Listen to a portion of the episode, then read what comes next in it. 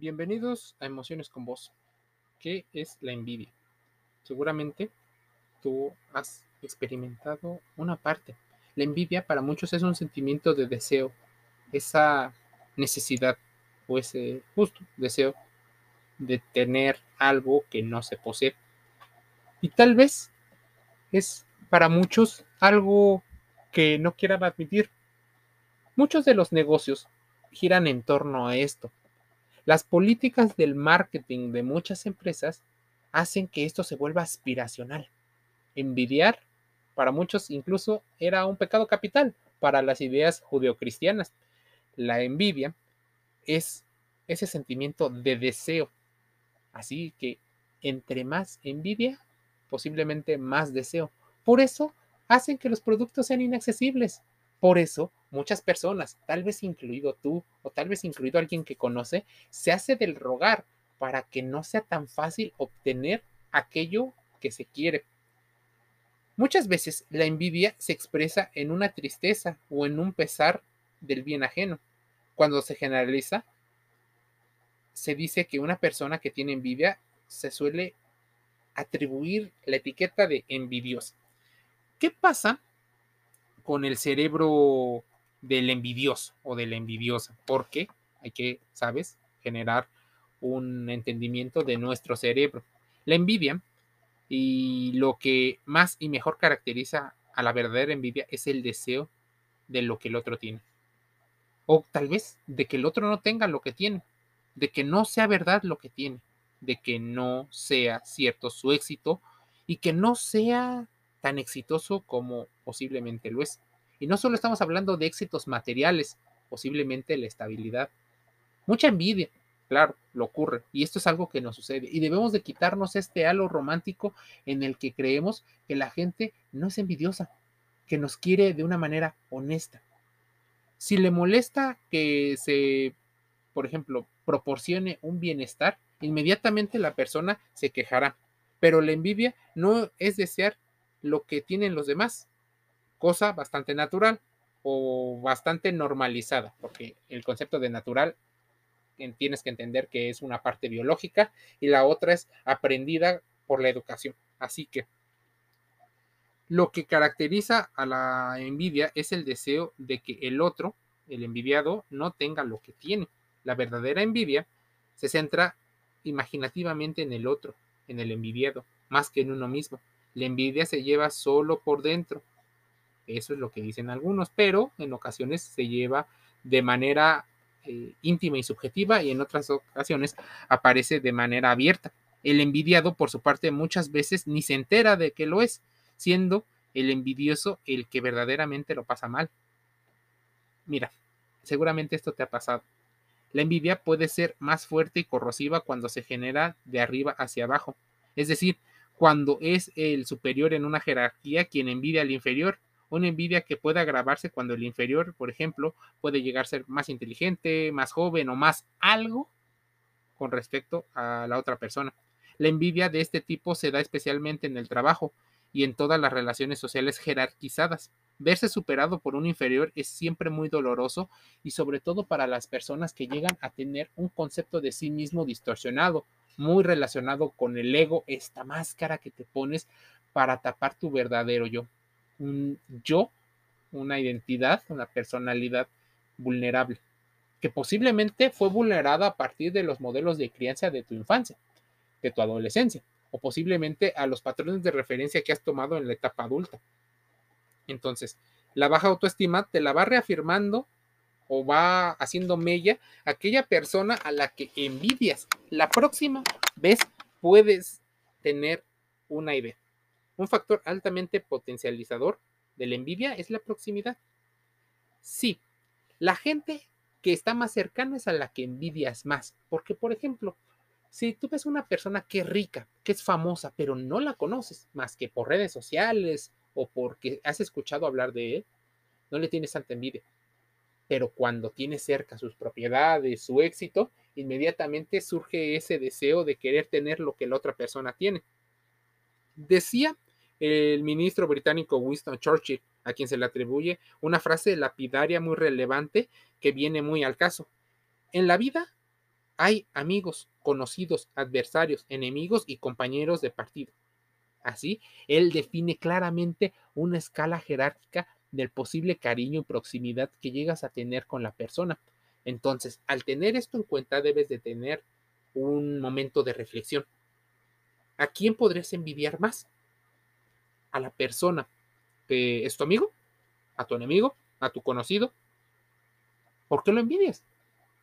Porque debemos de ser honestos, envidiamos y esa envidia tiene una explicación, así que, tienes que tomar un tiempo para empezar a entender por qué. Cuando el tipo de envidia tiene lugar en la familia, particularmente, por ejemplo, entre hermanos o padres, puede resultar altamente dolorosa y corrosiva, mucho más y siempre que el envidioso que para el envidiado. Por ejemplo, los padres no justifican bien el reparto desigual de los cariños, del afecto, incluso de la herencia. ¿Cómo reaccionamos a la envidia? Porque esto es algo que muchas personas te dicen que debes de dejar pasar, que eso es normal, em, que eso es más superficial. La envidia es posiblemente algo que mucha gente también suele mencionar como normalizar, como buena o mala, por ejemplo. Pero la envidia es el deseo por otras cosas. Entonces, ¿por qué deseas lo que el otro tiene?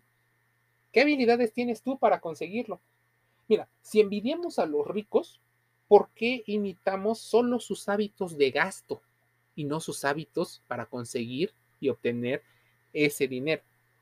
Mira, la envidia, que suelen llamar benigna, a la que solemos considerar como sana, al igual que la admiración, puede motivar a mejorar a uno mismo, pero la envidia mala o maligna se relaciona con la deshonestidad y con la conducta incluso ilegal, irresponsable, impulsiva, inmoral, a lo que se tiende siempre a derrotar y hacer caer al envidiado. Por eso en ocasiones al que envidiamos lo hacemos sentir mal, lo hacemos sentir menor, lo ridicularizamos, esparcimos chismes para que él pierda cierto valor y eso nos da placer, esa sensación de control. Por eso el envidiado utiliza muchas estrategias según el impacto que tiene la envidia en él. La envidia puede ser fuerte y corrosiva cuando es superior, pero cuando es de igual a igual, no la ves tan maligna, porque no tiene una jerarquía contra tu personalidad.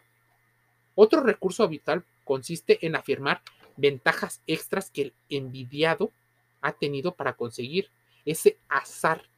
Por eso, muchas ocasiones nos metemos en todo lo opuesto para compensar esa, ese concepto donde la meritocracia entra a justificar lo que nosotros tenemos o lo que el otro tiene. Hablamos del concepto del azar. Sí, porque una cosa fue el talento, pero otra tiene que ver con la educación que recibieron tus padres, que influye muchísimo, el entorno en el que surgiste, la época en la que naciste, la alimentación que te dieron, la educación en la cual fuiste instruido, formal o informalmente. Todo eso influye, pero muchas veces la envidia no nos hace entender que existen muchos factores interconectados. Mira, existe un concepto que muchas personas le llaman alegría maliciosa o esta especie como de karma, ¿no? O gusto porque a la otra persona le llega a pasar algo.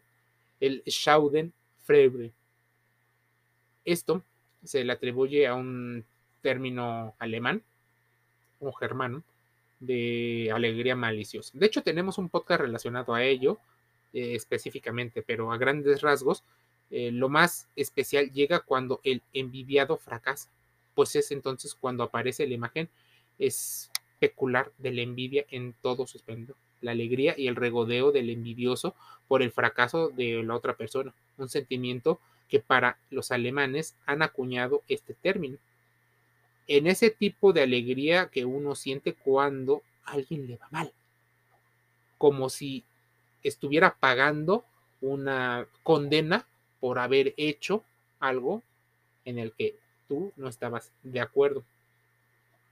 El, el Schadenfreude se acredita en el envidioso que acierta su pronóstico sobre el futuro o el desarrollo de algo el cerebro del envidioso porque debes de entender que todos hemos llegado a tener envidia y que la envidia tiene una función en nuestra vida a lo largo de cientos o tal vez miles de años. Las personas que logran tener envidia no es que sean malas, también tiene una función, o que son más propensas a la envidia, también son más prestas que las menos envidiosas a sacrificar sus propias ganancias o logros para reducir lo que sus oponentes o rivales tienen.